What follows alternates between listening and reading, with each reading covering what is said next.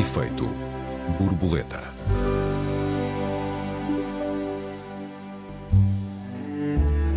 Um livro de António Fonseca, professor da Universidade Católica, relança o debate sobre a reforma antecipada, o processo de envelhecimento e a aposentação em geral.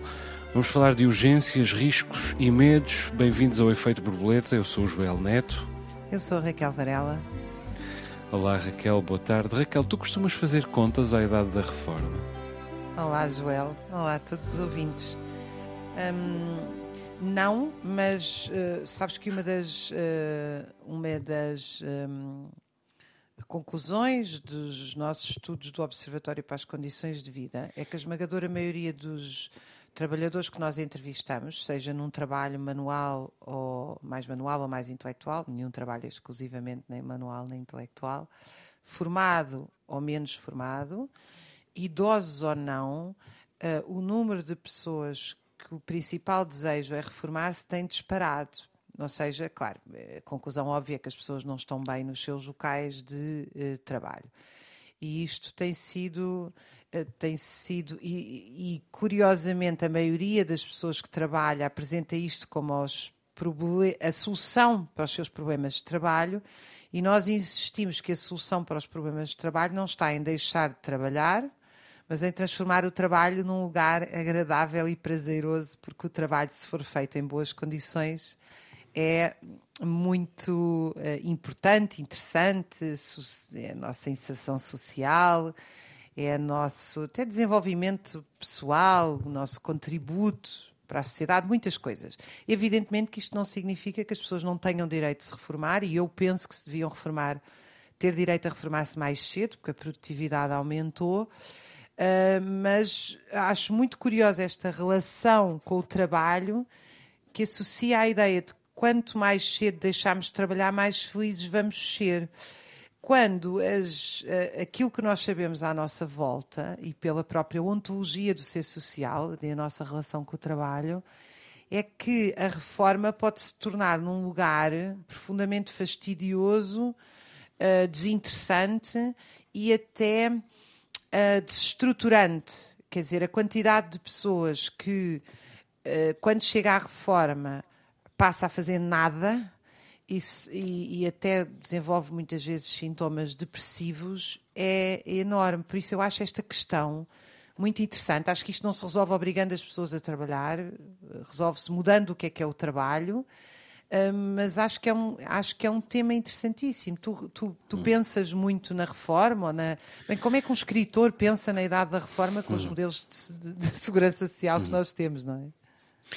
Sim, eu, eu tenho 48 anos um, e nos últimos anos confesso que dou por mim, às vezes, a pensar uh, na reforma. Mas penso nela como uh, um momento em que, uh, enfim, talvez, como, como acabaste de dizer, eu sou escritor e, portanto, com os modelos de segurança social que nós temos, isso é bastante discutível, mas em que talvez uh, já tenha rendimento suficiente para não ter de trabalhar naquilo que não gosto e, portanto, podendo dedicar-me em exclusivo àquilo de que gosto. Ou seja, penso na reforma, na verdade, para trabalhar. E, e, quando falo do meu exemplo, não, não falo, evidentemente, de forma moralista, nem, nem coloco de modo nenhum em causa, como tu também não, uh, o direito uh, à, à, reforma, à aposentação, ehm, que toda a gente tem, toda a gente deve ter, e eu próprio tenho e quero ter, e tu imagino que também tenhas e queiras ter. E eu percebo perfeitamente uh, que ao fim de décadas a trabalhar naquilo de que não se gosta, tanta gente esteja ansiosa por simplesmente ficar em casa e, calçar as pantufas e nunca mais trabalhar.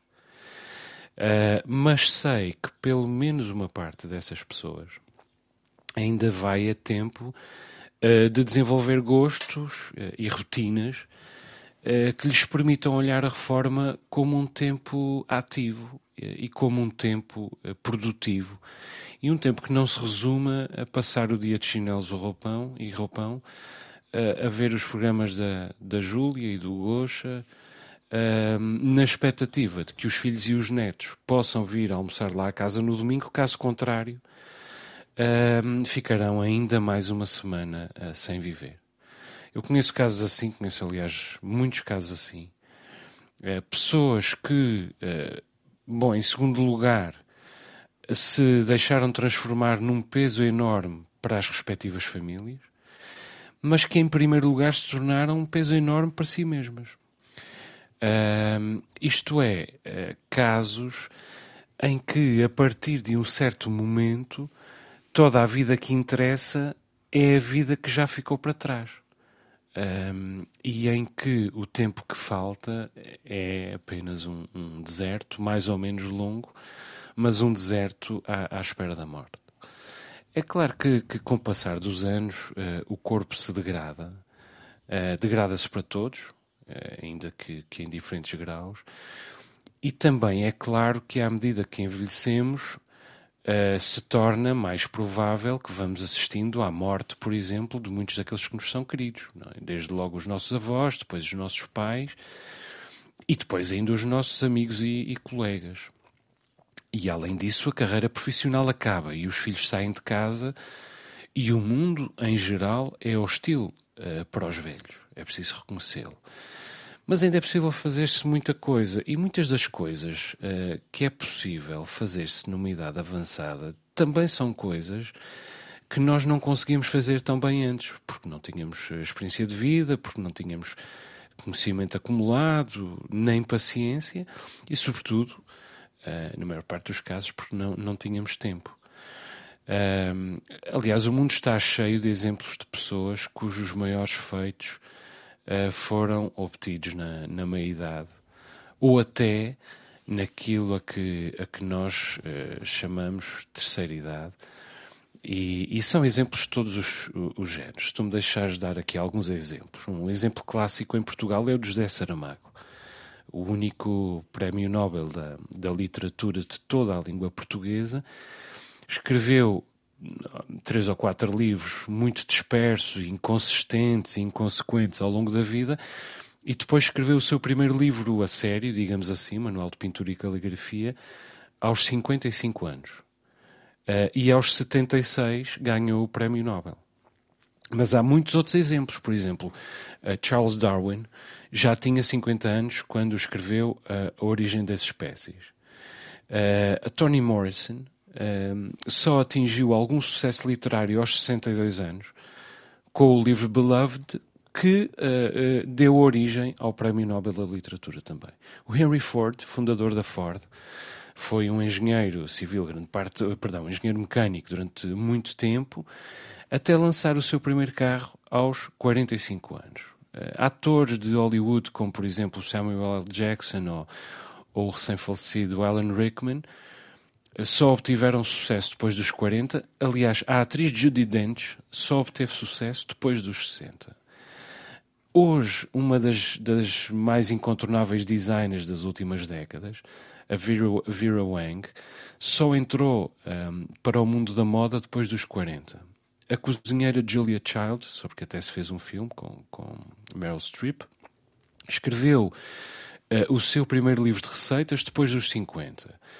Uh, o Holland Sanders, fundador da KFC, da Kentucky Fried Chicken, Chicken só transformou o seu pequeno negócio de galinha frita uh, num franchise aos 62 anos. Esse é que eu não sei também... se é um bom exemplo. Bom, enfim, uh, no, na área dele é um bom exemplo. É? Agora, uh, outro exemplo do cineasta Manuel Oliveira, não, é? que viveu até aos 106 anos, filmou até aos 103, e quando alguém nas entrevistas lhe falava no, no passado, uh, eu já aqui citei este, este exemplo, os jornalistas iam entrevistá-lo, pediam para falar do passado, e ele dizia: Não, eu quero é falar do, do, do futuro. Portanto, eh, só para resumir, muita da apatia com que nós encaramos o, o avanço da idade uh, e sonhamos com a reforma é, evidentemente, resultado do cansaço, como tu dizes e dizes muito bem. Mas parte dessa apatia uh, também é preguiça. E, e, quase toda essa apatia é, em todo o caso, a escassez de, de horizontes. Eu só penso na reforma para trabalhar uh, naquilo de que gosto. Gosto de fazer este programa, por exemplo, gosto de escrever uh, os meus livros, e tu podes dizer: sim, mas tu és um escritor, quanto mais velho se é, normalmente melhor escritor, melhor escritor se é. É certo, mas eu também quero ter filhos, que ainda não tenho. E quero ter netos, e quero construir coisas, casas, jardins, narrativas, uh, linguagens. E quantos mais anos passam, na verdade, mais vontade tenho de, de construir essas coisas. Aliás, o Pablo Picasso uh, tinha uma frase famosa que depois o Bob Dylan recuperou e que dizia: Demorei muito tempo até finalmente uh, chegar a jovem. Uh, e é claro que, que o nosso corpo envelhece. Uh, eu vou jogar ténis ou paddle com os amigos e, e recito-me de um problema no antebraço direito e o meu joelho esquerdo já não é o que era e tenho de, de usar umas palmilhas especiais para proteger as plantas dos pés mas ainda acho que o meu melhor livro é o próximo e que para o mês que vem é que vou realmente uh, construir a minha melhor peça de carpintaria e que vou passar as, as uh, próximas décadas a subir às ameixeiras e às macieiras e às nespereiras com, com os meus filhos. Acho maravilhoso que o faças. Não concordo muito é que seja... Com o KFC. não, esse de certeza que não. Mas não concordo muito que seja um problema de preguiça. Ou seja, eh, ou melhor, sim, mas de onde é que vem a preguiça? É que a questão da nossa inserção social e o trabalho continua a ser a nossa maior inserção social é fundamental.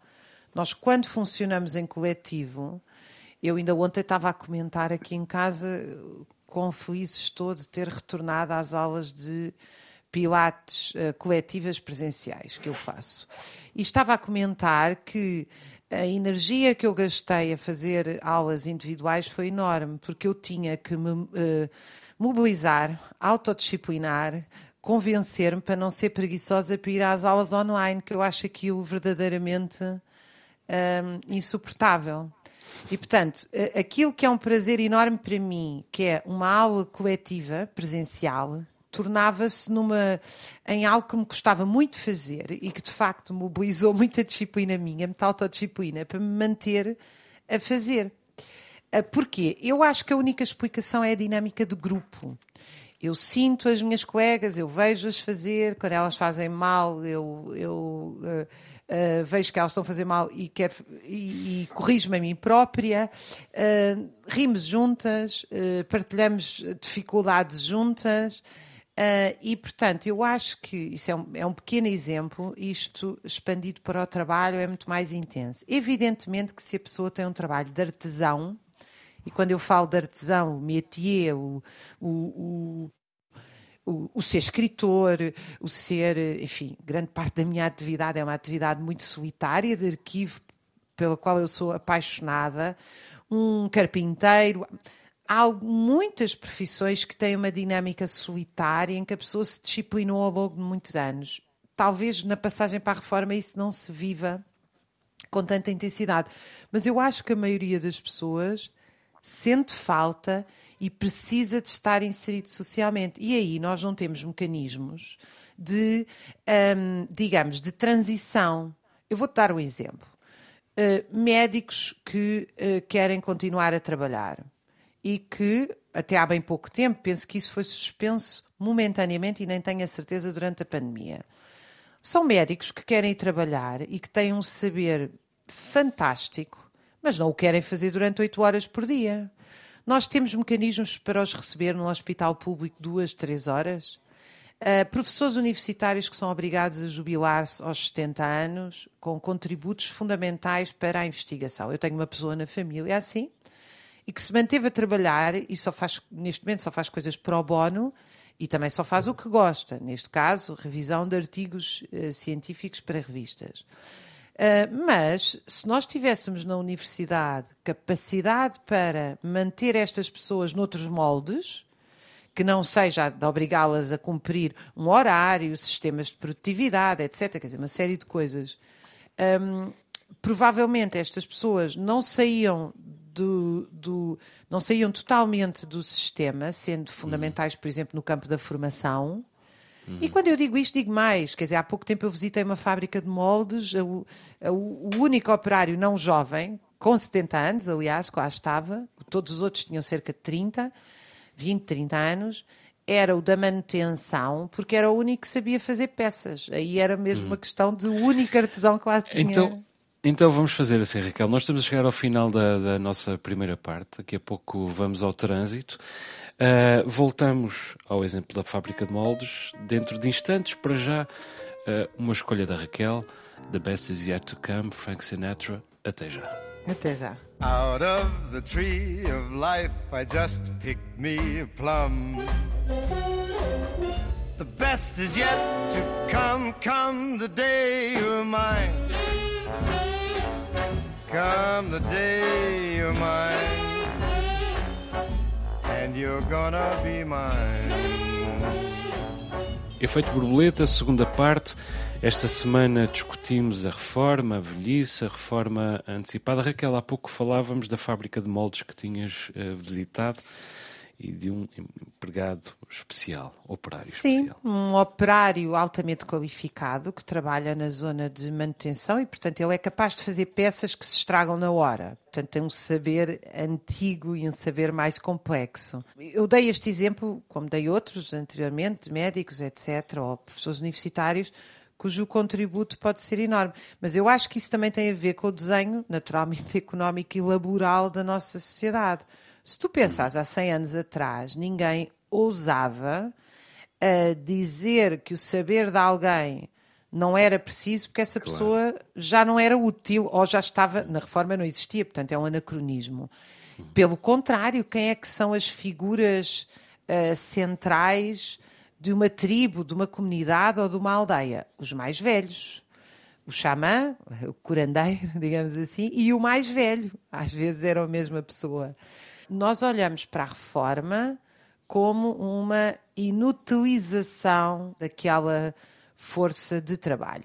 E isto tem a ver com a mercantilização do trabalho, porque de facto, quer dizer, primeiro todo o trabalho devia ser desmercantilizado, mas isso é a minha posição ideológica. Mas independentemente disso, eu acho que o que é fundamental é nós olharmos para as pessoas porque produzem valores de uso e não valores de troca. O que é que quer dizer este palavrão economias? É que o seu saber é útil, independentemente de contribuir para margens de lucro, de produção, de metas de produtividade, etc. Eu acho que é isso que tem que ser mudado. É olhar uhum. para o saber das pessoas e para o que elas podem dar, independentemente de ser vendável ou não. Não, sendo que todo esse contributo contribui para a produtividade. Podem não contribuir da mesma maneira imediata e, e, e definitiva tendo em conta os parâmetros que nós hoje aplicamos à, à economia. Bom, há pouco falavas da hostilidade uh, do mundo para com os velhos, e é evidente que eu estou de acordo contigo.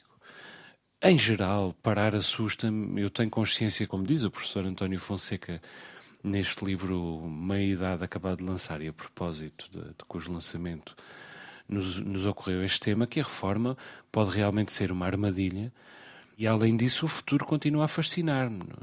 A vida continua a exercer para mim um mistério, e esse, eh, esse é que me parece ser o grande segredo para lidar com o tempo: é continuarmos a cultivar o mistério da vida. Aliás, quem me o ensinou foi o meu pai, que foi um profissional exemplar, mas que, enquanto antigo combatente, se reformou aos 52 anos e depois passou os 20 anos, os 20 anos 25 anos seguintes, uh, do meu ponto de vista, profundamente deprimido eu espero ser capaz de duas coisas, que é ser capaz de continuar a fazer planos até o último dia da minha vida e espero nunca desistir de mudar o mundo. Já falei aqui na antena um sobre isso. Agora, é preciso reconhecer que uma parte da depressão em que vivem muitos portugueses e, aliás, muitos cidadãos do Ocidente, a partir de certa altura, tem que ver com a sociedade que nós construímos, que transforma ser velho num anátema. Uh, aqui há, há 20, 30 anos já não se arranjava emprego depois dos 30 anos, dos 35 anos. Hoje, aos 30 anos, já não se é novo. E a experiência tem importância nenhuma. Uh, e as pessoas com responsabilidades familiares também não interessam. E as pessoas incapazes de fazer duas diretas seguidas também não interessam. É uma visão deplorável. Uh, como tu dizias e bem, outros tempos valorizavam os velhos chamavam-lhes os anciãos e celebravam-nos, e aliás, outras culturas, hoje, outros, outras regiões do mundo, continuam a celebrar os velhos. Aqui no, no Ocidente do século XXI é que já não se celebra o envelhecimento, apesar do Ocidente também não ser todo igual, porque há movimentos uh, noutros países de, de, proteção ou de defesa do direito à velhice e da, da, validade na velhice. Mas entre nós o envelhecimento é evidentemente um, um fatalismo.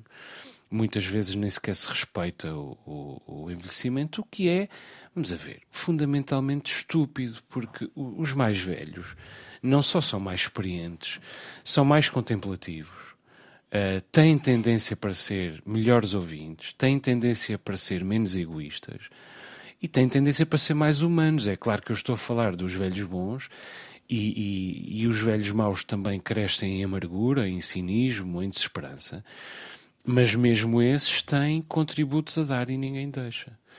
Uh, o que diz muito sobre, sobre o tempo e o lugar em que vivemos, porque é um tempo e é um lugar sem memória, sem respeito uh, pela memória. E quem não tem memória, nem respeito pela memória, é inevitavelmente alguém que não tem futuro. E eu suspeito que este ciclo da história em que nós estamos está a chegar ao fim. Um, ah, porque um ciclo sem memória é um, é um, ciclo uh, condenado.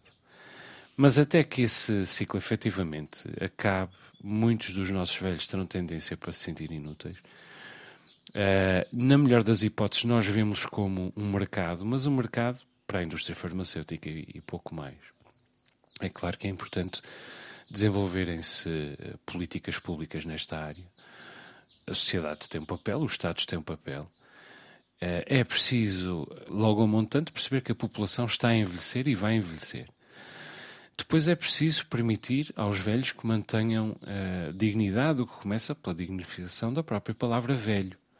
Uh, e isso passa pela melhoria das rendas disponíveis, etc, etc. É preciso desenvolver suportes familiares para que uh, as valas comuns em que muitos uh, lares redundam não sejam inevitáveis a solidão é um flagelo e, a, e a velhice está muitas vezes despejada de solidão. Depois é preciso ajudar os mais jovens a cultivarem hábitos saudáveis para, para protegerem a sua velhice.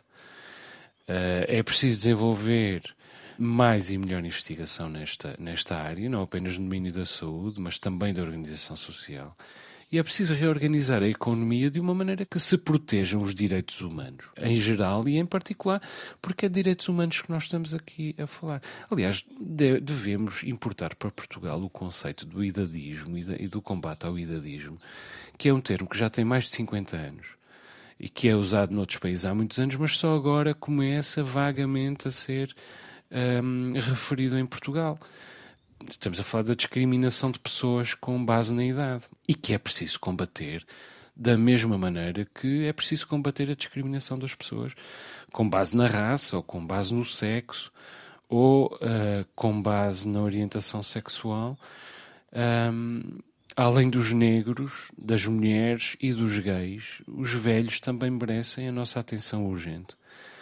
sem sacrifício das outras causas, evidentemente, mas é de direitos humanos que estamos a falar, de populações marginalizadas. E os nossos velhos uh, são marginalizados, e quando nós dizemos velhos, dizemos já a partir das nossas idades. Começamos a ser crescentemente uh, marginalizados.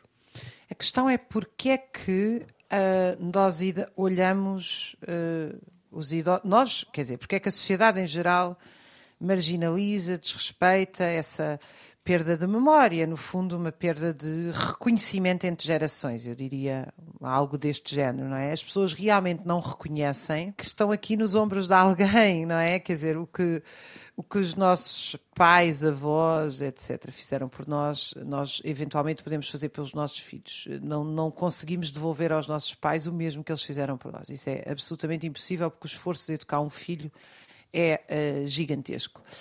Uh, a questão é porque é que isso acontece. Eu acho, uh, já aqui tinha abordado contigo e já abordámos esta questão, mas eu, eu gostava de explicar novamente, se calhar com mais detalhe. Nós vivemos nesta sociedade, neste momento, e há muitos anos, aliás, a ideia de que nós temos um problema de envelhecimento populacional e temos um problema demográfico que põe em causa a sustentabilidade da segurança social. Isto não é verdade. Primeiro, uma população envelhecer não é mau desde que envelheça com qualidade. O aumento da esperança média de vida não pode ser visto, não pode ser dado, não pode abrir telejornais como sendo um problema. É um desafio. É um desafio, nomeadamente em termos de uh, cuidados de saúde, uh, relação de tempo com a família, etc. Mas não é um problema. É uma, portanto, isto resulta de um extraordinário avanço uh, científico e social da humanidade. Uh, e isso já contribui para o desrespeito. Quer dizer, ah, temos uma esperança média de vida que chatice, olha aqui uns velhos para tomar conta e receber a reforma. Isso é a primeira nota. A segunda é que as pessoas trabalharam, recebem reforma porque é, é o seu dinheiro, é o dinheiro que descontaram para ele. Não é exatamente o seu, porque o nosso sistema é de solidariedade intergeracional, ou seja, os que estão a trabalhar hoje pagam os que se reformaram ontem, mas as pessoas pagam as suas reformas. Neste sentido, toda a gente contribui para a, a reforma. E o terceiro e mais importante de todos é que estes sistemas de segurança social, quando foram criados em 1965, 60, os primeiros, depois a massificado foi uh, as pensões de velhice no 25 de Abril eram 30 e tal mil. Depois do 25 de Abril, hoje são 8, já nem sei o número de, de, de são uh, milhões, eh, na casa dos milhões, depois posso ir ver o número para dar-o exatamente. Nós temos uma transformação radical, que é a assunção de que a segurança social é um direito universal, mas quando ela foi criada, nós tínhamos uma produtividade cinco vezes mais baixa. É pensar em quantas batatas consegue produzir um camponês que o faz com uma enxada e com um trator. Ou seja, a produtividade aumentou muito, portanto, não há nenhum problema de falta de sustentabilidade da segurança social. Agora, o que eu acho que há um problema e que leva a esta constante este, este constante repisar que durante a Troika chegou ao ponto daquele deputado uh, do PSD se ter referido às pessoas mais velhas como peste grisalha, continua este repisar de que as pessoas são um fardo. E eu acho que é preciso nos perguntarmos: um, no fundo, quem é que quer o dinheiro da Segurança Social? Porque é disso que se trata, follow the money. Alguém quer ficar com este dinheiro e normalmente é o Estado que agora os usa para pagar layoffs e tudo e mais alguma coisa, até para subsídios a empresas, sob a, a desculpa que é para financiar uh, desempregados. E, e, obviamente não pode vir daí porque isto é o dinheiro das reformas das pessoas. Mas eu penso que também vem desta ideia tóxica que a Margaret Thatcher uh, disse: não há essa coisa chamada sociedade. Quer dizer, nós, esta, a ideia tóxica é esta frase da Margaret Thatcher e que se impregnou em nós, que é o individualismo. Que é, as pessoas acham que são autossuficientes e que não devem retribuição e reconhecimento umas às outras e que não precisam umas das outras. E isto mina completamente as nossas relações familiares, ainda por cima quando elas são relações de cada vez maior dependência, porque sem entreajuda familiar, um país como Portugal e outros viveria drásticas tragédias, não é? Mas depois também há uma questão de meios. Desculpa só acrescentar isto, que é porque é que se abandona um idoso? Vais ver e o que é que é a vida dessa pessoa? É uma pessoa que trabalha 12 horas por dia, está mais duas hum. em transportes. O que é que ela pode fazer para cuidar de um idoso? Hum. São Sim, tantos é problemas, não é? Sim, mas quer dizer, o grande paradoxo desta organização social é que há cada vez mais velhos. Uh, e ainda por cima, há cada vez menos novos. Esta é a alteração demográfica, e quer dizer, a pirâmide inverteu-se.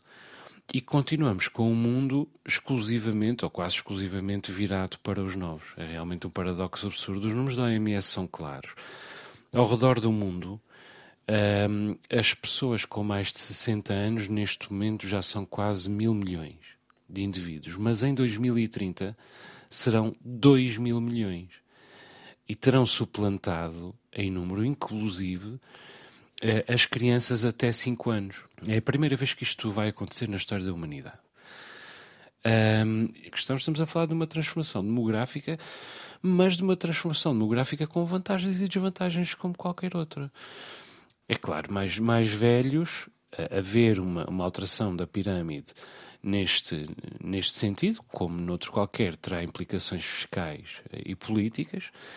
Isso trará pressão sobre os sistemas de saúde, a previdência, a proteção social. Não, aqui não estamos a falar de, de justiça, estamos a falar de pressão efetiva. Um, basta ver o stress em que vive a Segurança Social do Ocidente para se perceber esse desafio. Mas a verdade é que essa transformação também é uma oportunidade porque os velhos também podem ser contribuintes para o desenvolvimento. Eu já aqui falei, do, por exemplo, do meu avô, foi o meu primeiro amigo, ainda hoje é a minha grande referência, já morreu há, há 30 anos, uh, e ainda hoje os meus livros lhes são dedicados, mas os velhos da minha freguesia eh, que, com que eu tomo café de manhã são meus conselheiros numa série de, de áreas e são meus conselheiros na botânica também, mas ouvem os meus desabafos e dão-me conselhos uh, de vida. E eu pergunto-me, aliás, muitas vezes o que é que seria um mundo sem velhos? Uh, o que é que seria um mundo sem, sem referências, sem memória, sem, sem contemplação? Quer dizer, a minha resposta é, é clara: seria um mundo muito mais pobre, em, em, geral, mas seria também, em particular, um mundo mais atónito perante a marcha, a marcha dos tempos, um mundo muito mais desesperado. É claro que para termos a ilusão de, de, de nos deixarmos ser um velho de sucesso, um reformado de sucesso, temos de nos preparar financeiramente, temos de preparar a nossa saúde, temos de nos preparar socialmente, familiarmente, individualmente, eh, e às vezes cometemos o erro de não o fazer. Eu próprio cometo erros a este, a este nível. Mas quer dizer, isso é o que acontece em todas as idades. Nós nascemos e morremos sozinhos. E em última análise, sabemos todos que podemos não ter a oportunidade de contar senão connosco mesmos. Podemos não ter a oportunidade não é o interesse. Uh, e ainda também podemos não ter o interesse, como é evidente. Agora, temos de nos povoar, temos de nos rodear dos outros, de lhes ser úteis, uh, em termos práticos, em termos afetivos. Temos de continuar a ler, de continuar a cultivar a beleza, de, de continuar a cultivar o, o sublime. E temos de lembrar-nos que muitos velhos mudaram a marcha do mundo, grande parte dos, dos, dos feitos mais importantes da, da história foram protagonizados por pessoas a quem, se lhes olhássemos para o cartão de cidadão, chamaríamos velhos. E aliás, depois também é difícil dizer quando é que começa a velhice. A adolescência, por exemplo, nós sabemos quando começa e quando acaba. Há alterações hormonais que estão uh, uh, marcadas cronologicamente, programadas cronologicamente. Mas para a velhice não há necessariamente uma idade porque a esperança média de vida aumenta todos os dias e porque, numa série de parâmetros, a qualidade de vida das populações aumenta ou uh, pode uh, aumentar das populações mais velhas. Hoje, a OMS ainda define um velho como alguém que passou os 60 anos. Mas será mesmo velho alguém aos 60 anos? Ou será velho aos 65? Ou aos 70? E quer dizer, e se for velho aos 70, durante quantos anos é que se é velho? Nós temos cada vez mais centenários. E mesmo excluindo uh, os, os, centenários, que é um número mágico, há cada vez mais pessoas com 95 anos e com 90 anos. Quer dizer, é suposto nós sermos velhos e dispensáveis, uh, irremediavelmente velhos, isto é, ficando à espera da morte durante mais quantos anos? 20, 25, 30 anos? Quer dizer, custa-me pensar assim, mas vejo realmente cada vez mais pessoas apenas à espera da morte. Vejo cada vez mais porque é cada vez mais velhos, não é? E afundados uh, nos eufemismos do como idoso ou, ou sénior ou indivíduo de terceira idade, pessoas profundamente eh, deprimidas, afundadas numa grande sensação de inutilidade, sendo que parte delas podia viver de outra maneira. E parte destas não vive de outra maneira porque não quer. Parte Nota, eu há pouco também me referi à preguiça e disse que era apenas uma parte do problema, uma pequena parte. Uh, mas há um, um, papel que a vontade pode representar, uh, podendo ou não fazer a diferença, mas às vezes faz de facto a diferença, a vontade, entre querer ter uma velhice uh, ativa, condigna, válida ou não. Deixa-me só fazer uma correção, porque eu disse 30 mil e fiquei a pensar nesse número que não fazia qualquer sentido e já fui aqui verificar. Havia 600 mil pensionistas, embora pensões muito baixas, e só num, uh, só num ano uh, aumentou um terço. De qualquer maneira, deixa-me só dizer-te uma coisa que uh, eu não acho que a segurança social está sob pressão por causa da questão da idade. Eu acho que é mais uma questão de relações laborais. É porque se o que se reforma tem, ganha 2 mil e o que entra ganha 500, é impossível o que entra Não, estar Raquel, pagar a achas que reforma não- do que se... Achas que não tem de estar? Eu também acho que não tem de estar. Mas pelas contas que, segundo o modelo que se usa neste momento, efetivamente está. Enquanto nós está este modelo de relações laborais, sim. Pois, até certo, porque certo, uma parte destes idosos, ou destes velhos, ou destes reformados, acaba por pagar ah, e por ajudar. Nós muitas vezes falamos dos idosos pobres, Ah, mas quanto do país não se aguenta graças à ajuda dos reformados aos filhos e netos mal É pagos. verdade. também, há, também há o outro lado da equação. E eu volto a dizer, eu acho que estas relações de dependência, seja de que lado forem, são sempre más do ponto de vista das relações eh, familiares saudáveis. Eh, Quando casais dependem um do outro, os mais velhos dos mais novos, os mais novos dos mais velhos, criamos sempre uma tensão nas relações que não devem passar por aí. Eu acho que uma das questões mais desafiantes para os, para os nossos tempos, e eu geralmente acho que quando se olha ao modelo económico se encontra o foco de quase todos os problemas e de quase todas as soluções.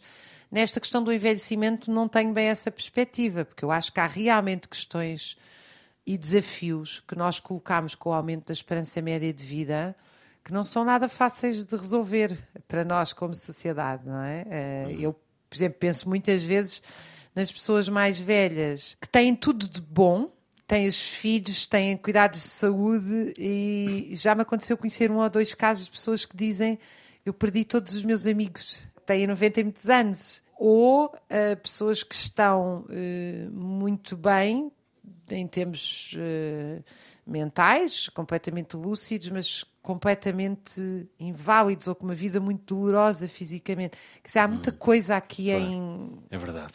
Raquel, deixa-me só lembrar os nossos ouvintes, nós estamos a chegar ao fim, eh, que tem à sua disposição um endereço de e-mail, efeitoborboleta.rtp.pt. Perguntas, perplexidades, protestos, sugestões, os vossos comentários são bem-vindos.